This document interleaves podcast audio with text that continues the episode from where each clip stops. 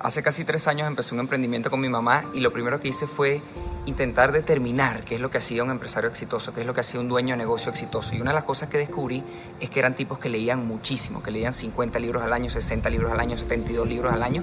Y por eso me puse a leer, simplemente para tratar de ser mejor emprendedor, para tratar de ser mejor dueño de negocio. Y en el camino, leyendo de tantos temas, no solo sobre negocio, no solo sobre marketing, sino también sobre psicología, sobre sociología, empecé a encontrar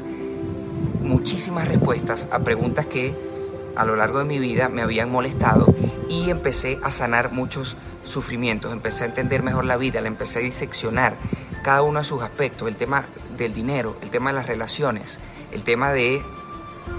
de cómo hacer para que no te importen lo que piensen los demás, cómo tener una vida supuestamente exitosa, cómo subir los niveles de energía, cómo controlar los estados de ánimo. Entonces, a medida que fui leyendo, fui descubriendo cosas y con tanta información adentro me, me provocó empezar a compartirla para que los sufrimientos que yo tuve, que no es que tuve una vida trágica, pero, pero sí la pasé bastante mal y sufrí como un perro, eh, lo considero durante muchísimo tiempo, cómo yo hacer para ahora con esta información transmitírselo a la gente que le llegase y no ser un, un, simple motivador de, ah, tú puedes hacer lo que, lo que quieras en la vida, sino dónde está la ciencia detrás, qué dice la psicología, cómo funciona nuestro cerebro, cómo funcionan las sustancias que produce Em, esta parte de nuestro cuerpo cuando pensamos en ciertas cosas o cuando pensamos en otras cosas. Entonces, con toda esa información,